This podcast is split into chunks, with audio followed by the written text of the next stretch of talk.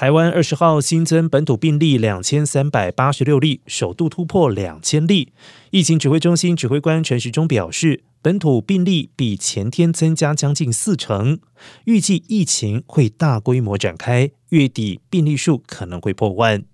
因疫情延烧，指挥中心通过六到十一岁儿童接种莫德纳疫苗，青少年第三剂以及六十五岁以上等成人第四剂接种。指挥中心发言人庄仁祥表示，预计儿童疫苗接种最快五月初开打，十二到十七岁开放接种第三剂，预估最快五月下旬开打。六十五岁以上长者，常照机构注明，十八岁以上免疫不全及免疫力低下且病情稳定者接种第四剂，预计六月上旬开打。